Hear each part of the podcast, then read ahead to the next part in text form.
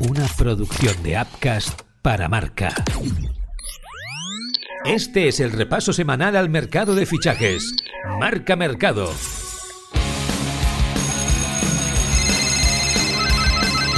Marca Mercado con Joan Prats y Diego Picó.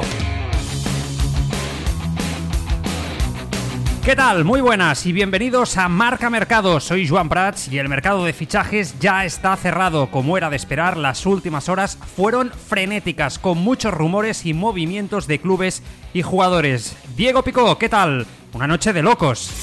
Hola Joan, pues sí, totalmente, una noche de auténtica locura. Se llegaron a inscribir 37 futbolistas en la liga. Reguilón, Cavani, Ocampo, Munir, Dolber y Likes en el Barça Bellerín, en el Valencia también Justin Kluivert. Sin duda, una noche mágica. Aunque no todo el mundo ha llegado a tiempo, lluvia de millones en este mercado, sobre todo en la Premier y mucho, mucho más. Pero vamos con lo más destacado del cierre de mercado. Empezamos.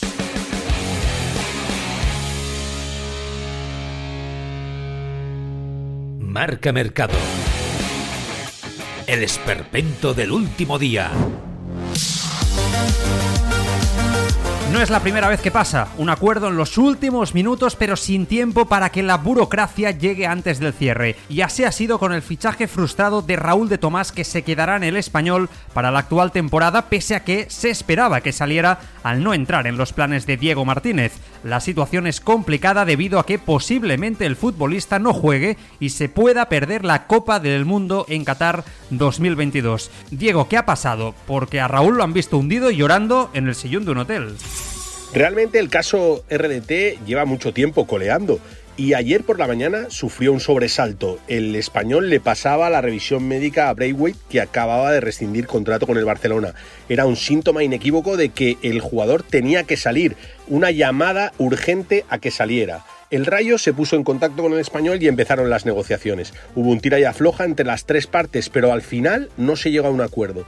El futbolista estaba convencido de que se iba a hacer, el Rayo también, el español también, pero tanto tensaron la cuerda que al final, a falta de pocos minutos y al parecer un principio de acuerdo, no llegaron a tiempo a inscribirlo.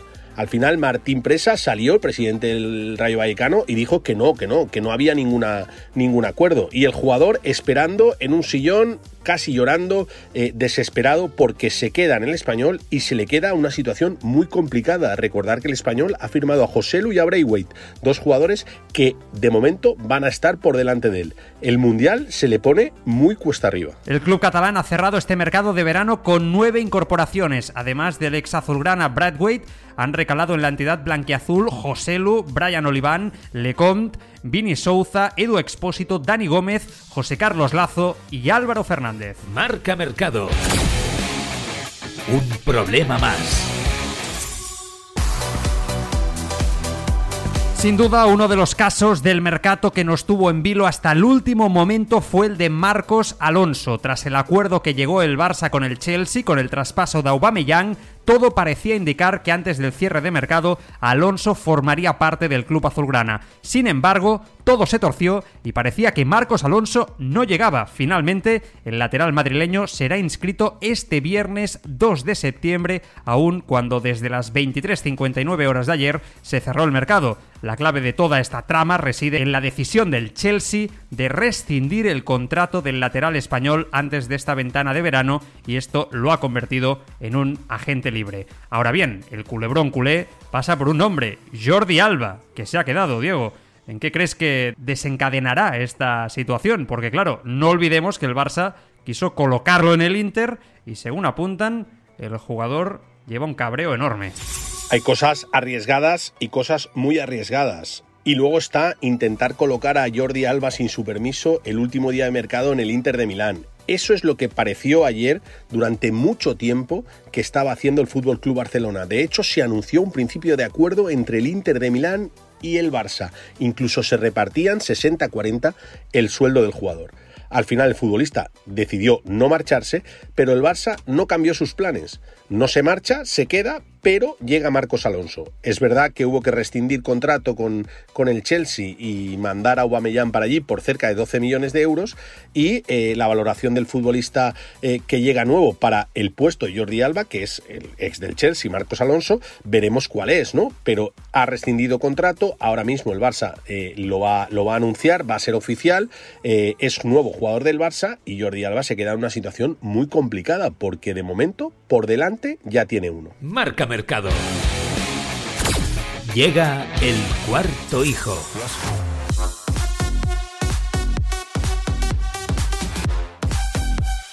Vamos con el Valencia porque han vivido un mercado intensito, ¿eh? Salidas de Soler, de Rasic, de Maxi, también de Vallejo, todo esto en un solo día. Menudo lastre se han quitado de encima, Diego. El Valencia fue uno de los grandes animadores del día. Se hizo oficial la venta de Carlos Soler al PSG. También se anunció la venta de Maxi Gómez al Transosport se había anunciado que sería de unos 7 millones, al final se ha quedado en 3, poca renta.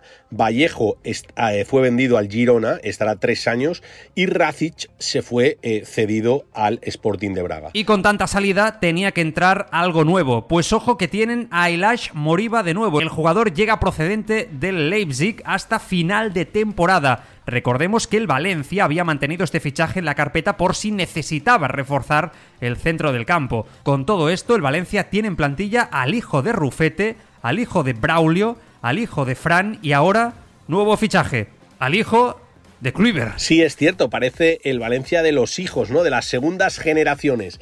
El Valencia tiene ahora mismo en plantilla al hijo de Patrick Kluivert, también al hijo de Braulio Vázquez, el director deportivo de Osasuna, que también fue director deportivo del, del Valencia, al hijo de Fran, Nico, el ex del Barça, que está también aquí en Valencia, y al hijo de Rufete, que también fue director deportivo del Valencia y lo ha sido durante un tiempo director deportivo del Español. Sin duda es una curiosidad, pero lo que marca la pauta es que son chavales jóvenes y que el Valencia ahora mismo tiene uno de los equipos más jóvenes de la liga. Su medio centro, la media de jugadores que juegan en el centro del campo, está en 20,5 años. Sin duda es un riesgo, pero también una alegría. Marca Mercado.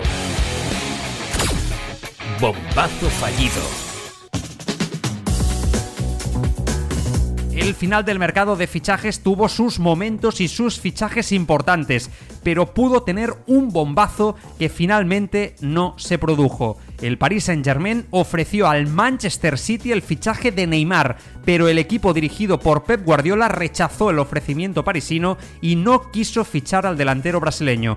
Diego, ¿cómo se explica este último movimiento del PSG?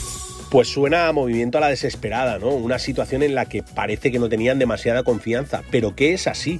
El Manchester City eh, llegó a recibir un ofrecimiento por parte del PSG para que se llevara a Neymar es un poco lo que ha intentado Luis Campos desde que llegó a, la dirección deportiva del PSG, cambiarlo absolutamente todo. De hecho, los fichajes, Vitinia, Renato Sánchez, Fabián, Carlos Soler, son jugadores muy importantes, muy buenos, pero no excesivamente supermediáticos como hasta la fecha había hecho el PSG.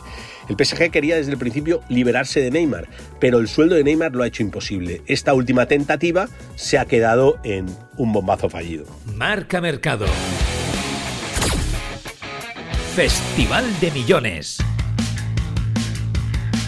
Y como es habitual en cada mercado, salen a la luz las cifras que nos dejan flipando. Sin duda, Francia es una de las protagonistas, ya que el fichaje de los futbolistas franceses empieza a parecerse demasiado al de los brasileños. Estos son económicamente de los más caros. En el top 10 suman más de 600 millones. Francia, de momento, es segunda. Muchas veces cuando se cierra el mercado hacemos un ranking de los fichajes más caros o el 11 más caro. este año me interesa saber de qué nacionalidad son los jugadores más caros, o lo, por lo menos en el ranking los 10 jugadores más caros en qué nacionalidad están.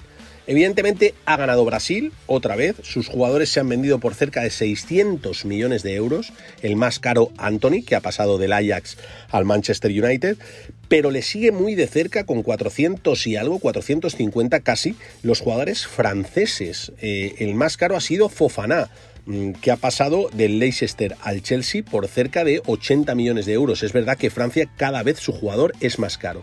Le sigue en el último puesto de este podio virtual es eh, el jugador inglés, ¿no? Ya sabéis todos los movimientos que suelen haber entre los jugadores ingleses dentro de la Premier League han estado por encima de los 350 millones de euros y su fichaje más caro ha sido el de, el de Sterling que ha pasado del Manchester City también al Chelsea. El top 10 se mueve entre los 68 y los 100 millones de euros y hay nombres como los Anthony Haaland, Chouameni, Rafinha y hasta el de un español, Diego. Bueno, en el listado de los 10 más caros sí aparecen jugadores como Anthony, Haaland, Chouameni, eh, el mismo Casemiro, Rafinha bueno, hay muchos futbolistas que evidentemente prácticamente todos, eh, todos conocemos y ahí en ese top 10 se cuela un español, ¿no? Que es Cucurella, que quizás sea una de las grandes novedades, una de las grandes sorpresas del mercado.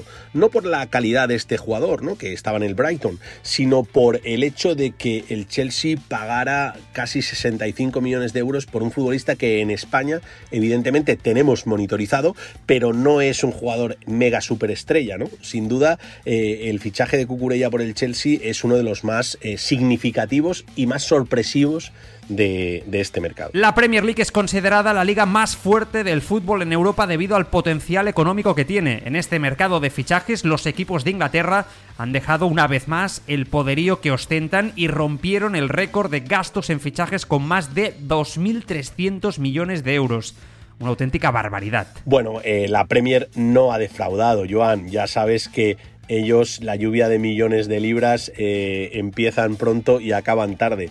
Es verdad que este año ha sido excesivamente exagerado. De hecho, han superado los 2.000 millones de euros, cerca de 2.400 millones de euros en fichajes.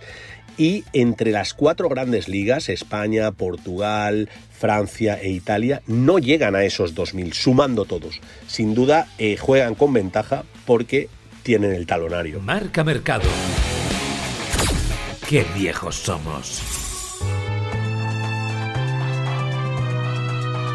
Verano de 1997. Faltan escasas 48 horas para el cierre de mercado, pero la historia del fichaje de Rivaldo por el Fútbol Club Barcelona arranca gracias a una petición expresa de Bangal y los 4.000 millones de pesetas que el Inter pagó por Ronaldo.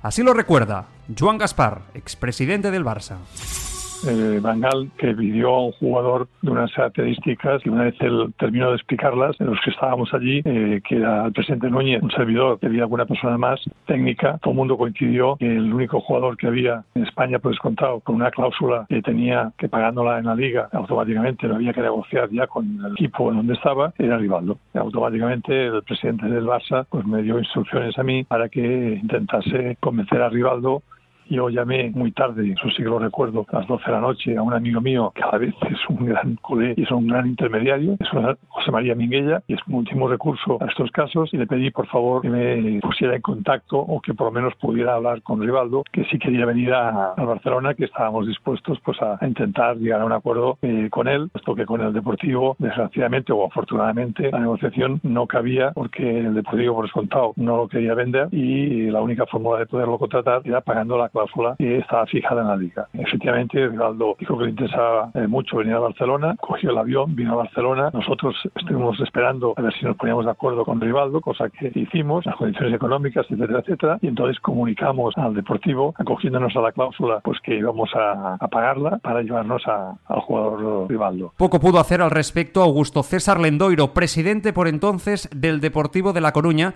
que vio como en menos de 48 horas se llevaron a su gran estrella. Señor Endoiro se disgustó muchísimo y yo le tuve que reconocer y pedir disculpas porque entendía que aunque deportivamente se puede hacer sin ningún problema lo que hicimos, pero bueno, aún así todo se enfadó. En el tiempo hemos llegado a ser buenos amigos, pero en aquel momento pues lógicamente se disgustó mucho. El brasileño no necesitó meditar demasiado su decisión y tras disputar un amistoso ordenó a su representante que lo pusiera todo en marcha. El Camp Nou y Van Gaal le esperaban lo vivió Domènec García, entonces director de comunicación del Fútbol Club Barcelona. Y a pesar de que Bangal dijo que sin Ronaldo se veía capaz de ganar la liga y todo lo que se pusiera por delante, eh, resultó que en el primer partido de la fase clasificatoria de la Champions, Barcelona le tocó en aquella eliminatoria previa al esconto de Riga. El modesto equipo letón resulta que ganó el primer partido 3 a 2 y el partido de vuelta en el Camp Nou el Barça solo pudo superarlo por 1 a 0. Valdo era el que mejor podía sustituir a Ronaldo, que podría garantizar, pues bueno, tener una delantera más eficaz que la que eh, hubo contra el equipo del Esconto de Riga que estuvo a punto de eliminar al Barça de la Champions. Con el acuerdo ya cerrado, la noticia aterriza como un proyectil en las redacciones de todos los periódicos y medios de comunicación. Nadie se esperaba que el mediocampista brasileño se convirtiera de la noche a la mañana en el protagonista de las últimas horas de mercado. Víctor Pazzi, periodista de TV3, lo recuerda. Por 4.000 millones de pesetas. Esto en el verano del 97 era una auténtica pasta, ¿eh? traducido ahora 24 millones de euros, que a alguno le parecerá poco, era una auténtica locura de fichaje. A nivel mediático fue uh, una auténtica bomba y ya os podéis imaginar cómo se recibió esto en las redacciones de periódicos, televisiones y radios. La radio, mira, del 97 a día de hoy, pues no ha cambiado tanto en vivo y en directo, dando uh, la ultimísima hora del último día de fichajes y explicándolo, pues vaya, al instante. El Barça pagó los 4.000 millones de pesetas de la cláusula y Rivaldo empezó su leyenda blaugrana. 235 partidos, 130 goles, una chilena para la historia y un balón de oro. Y hasta aquí el marca mercado. El mercado se ha cerrado, pero nosotros seguimos abiertos. Nos escuchamos pronto. Adiós.